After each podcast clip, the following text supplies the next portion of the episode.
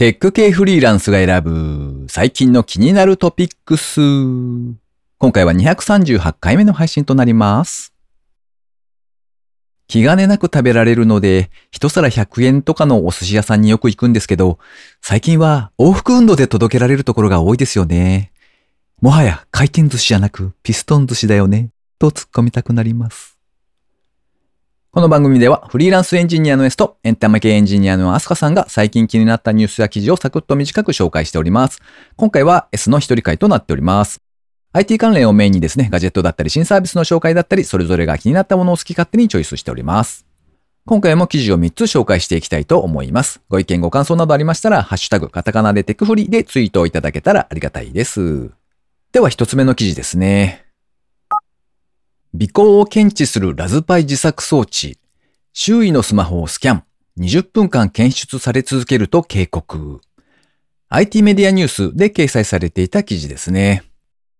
こちらはですね、セキュリティカンファレンスブラックハット 2022USA で発表されたスライドで Changing Your Tail with a Raspberry Pi というものがありまして、そちらの紹介記事ですね。このスライドの内容はですね、尾行されているかどうかを検知できる安くて持ち運びが可能な手作りデバイスを作ってみたよというそんなお話です。このデバイスはですね、オープンソースのキスメットを利用しまして、周囲の無線信号をスキャンして同じものを見つけ続けますとアラートで警告してくれると、そんな仕組みになっているそうです。ハードウェアの方はですね、防水ケースに収納されておりまして、ラズベリーパイ、それからワイヤレス信号検出キー、そしてバッテリーパック、あとは小さなポータブル液晶ですね。そういった構成になっておりまして、合計200ドルほどで作れるんだそうです。こちらはさすがにあの、ぜひとも必要だみたいなことにはならなさそうなんですけれども、あの、あれですね、友達とスパイごっことかをしたら結構楽しそうだなと思ってちょっと紹介してみました。では二つ目の記事ですね。三菱 UFJ 銀行、エコ通帳切り替えキャンペーン。条件を満たすと漏れなく1000円プレゼント。こちらは三菱 UFJ 銀行のキャンペーンサイトで掲載されていた記事ですね。三菱 UFJ 銀行は条件を満たした全員に1000円をプレゼントするエコ通帳切り替えセブン銀行 ATM 利用で漏れなく1000円プレゼントキャンペーンを実施しているそうです。実施期間は2022年の8月1日から2022年の9月30日金曜日までだそうです。次の3つの条件をクリアする必要があるそうですね。1つ目が2022年6月30日の時点でエコ通帳未契約の普通預金口座保有者がキャンペーンサイトから参加の登録を行う。そして2つ目、個人向けインターネットバンキング三菱 UFJ ダイレクトでエコ通帳に切り替える。3、セブン銀行 ATM をキャンペーン期間中に1回以上利用する。と3つのアクションが必要みたいですね。3番目の ATM の利用はですね、預け入れ、引き出し、振り込み、いずれも対象になるそうです。また、3つのアクションについては順番は問いません。なお注意点がですね、エコ通帳とそれから紙の通帳というのはですね、どちらか一つしか利用できないので、本キャンペーンが終了後1年間はエコ通帳の解約はできないそうです。銀行の通帳に関しては未だに僕は紙で持ってるんですけれども、あの、あれですね、エコ通帳にすると保存されるデータが最長10年っていう縛りがあるので、うーん、なんかそれでいいのかどうかというのか、あの、実際のところ10年以上前のデータを参照するってことは多分ないとは思うんですけれども、まあなかなかちょっと微妙に乗り換えられずにいる状況ですね。なのでこのお1000円プレゼントキャンペーンがせっかくやってるので、この際に乗り換えるかどうかというのをちょっと今考え中ですね。一応、確定申告の作業をお願いしている方がいらっしゃるので、そちらの方にですね、一度相談して、何かこう、ちょっとデメリットとかがなければ、この際なので乗り換えるかななんて思っております。ちなみにセブン銀行 ATM と三菱 UFJ の組み合わせの場合ですと、毎月25日、それから月末ですね。こちらは ATM の引き出し、預け入れ、振込の手数料無料なんだそうですね、今。時間帯は8時45分から18時まで。で、該当の日が土日祝日の場合は、前の営業日が手数料無料になると。そんな風になっているそうです。最後3つ目の記事ですね。自撮りから 3D アバターを作れるレディープレイヤーミー。76億円を開発企業のウルフ 3D が調達。こちらは CNET Japan さんで掲載されていた記事ですね。3D アバター制作ツールなどを開発している Wolf3D はシリーズ B 投資ラウンドで5600万ドル、約76億5000万円の資金調達を実施したと発表しました。こちらの Wolf3D という会社は2014年創業。当初は空港や博物館、会議場などへ提供する業務用の大型 3D スキャン装置を開発していました。その後ですね、2020年5月に1枚の自撮り写真から 3D アバターを生成できる技術、レディープレイヤー Me を開発。同社はアバターを複数の仮想空間で相互利用する技術の開発を目指しておりまして、調達した資金を使ってアバターの体型とか顔の形とかそういったバリエーションを増やすというのも含めまして、レディープレイヤー Me の機能強化に取り組んでいくとのことです。こちら以前にですね、自分でも試しに使ってみたことがあるんですけれども、あまり似てるとは思わなかったんですが、なぜかドレッドヘアのエキゾチックなキャラクターができてですね、意外に気に入って使ってましたね。ということで今回紹介する記事は以上となります。続きまして番組にいただいたコメント紹介のコーナーですね。まずは村ぴょんさん、いつもありがとうございます。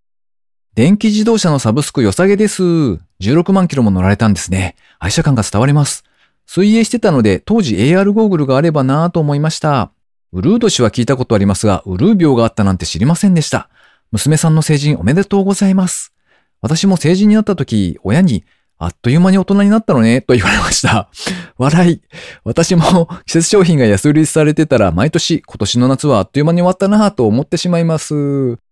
とコメントいただきました。ありがとうございます。親御さんからのコメントちょっと笑ってしまいましたけれども、あっという間に大人になったのね。確かに、あの、意外にあっという間ですね。育てている最中はとっても大変なんですけど、振り返ってみると、ああ、いつの間にやらみたいな感じになりますよね。それから、ジェイク・リッチーさんですね。いつもありがとうございます。テクフリー236拝聴完了。ポッドキャストの取って出しをザ・ファーストテイク方式っていうのは良いですね。どこかで使わせてもらいます。笑い。家族構成が S さんと同じになるので、自分も同じ感じになるのかなと近況報告を聞いております。ツイート全くできてませんが、いつも楽しく聞いてます。とコメントいただきました。ありがとうございます。ジェイク・リッジーさんは、ココナッツテックというポッドキャスト番組を配信されているんですよね。で、そちらの番組僕もあの、普段いつも聞いてるんですけれども、ここ最近は割と編集の労力を減らして、取って出しの形に近い状態で出していこうというふうにおっしゃってた気がします。家族構成が同じということなので、あれですかね。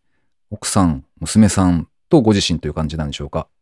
割と娘が可愛くて仕方がないのだ、みたいなお父さん結構いらっしゃるような気がするんですけど、僕はどちらかというとそんなに、なんと言うんでしょうね。可愛い可愛いという感じではなかったような気がしますね。まあでもあれですね、結婚式とかの場になったらどうなるかちょっとわかんないですよね。ともあれ、ココナッツテック僕も毎回聞いておりますので、あの、編集が大変そうですけれども、頑張ってください。ということで番組にいただいたコメント紹介のコーナーでした。リスナーの皆様、いつもありがとうございます。最後に近況報告のコーナーですね。えー、最近はですね、あの、上の娘にオンラインでプログラミングを教えていたりします。あの、文系の大学に行ってるんですけれども、まあ、将来的にどうなるかわかりませんが、本人も割と興味があるということだったので、あの、HTML、CSS あたりからスタートしてですね、あの少しずつ教えているという感じですね。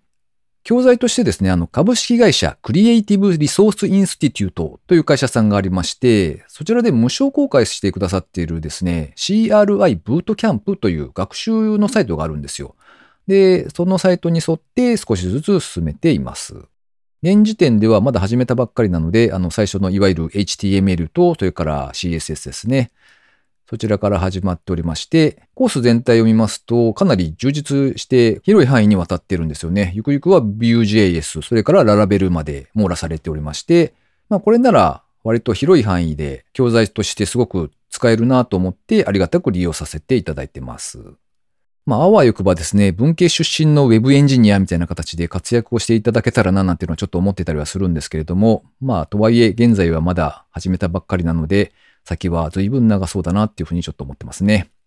毎回30分ぐらい会話をしながら進めておりまして、まあ、離れて暮らしているので、最近どうみたいな話も聞けて、なかなか、まあ、親子の会話というか、その、近況を聞けたりするっていうのは良い機会だななんて思いながらやってますね。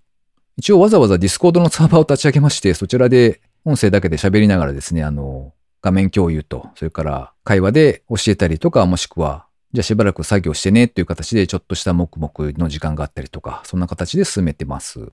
考えてみると、一人だけにこれを教えているというのもなんかもったいないなという気はするので、もし初心者の方でですね、一緒にやってみたいななんてことを思った方がいらっしゃれば、お声掛けをいただけたらと思います。まあ、ただ、ある程度知っている方とかですと、相当に退屈だと思うので、まあ、その点はご了承いただけたらなと思います。Twitter の DM 開放しておりますので、そちらからお声掛けいただければ、多分反応できると思いますので、もしご興味のあるリスナーの方がいらっしゃれば、お声掛けください。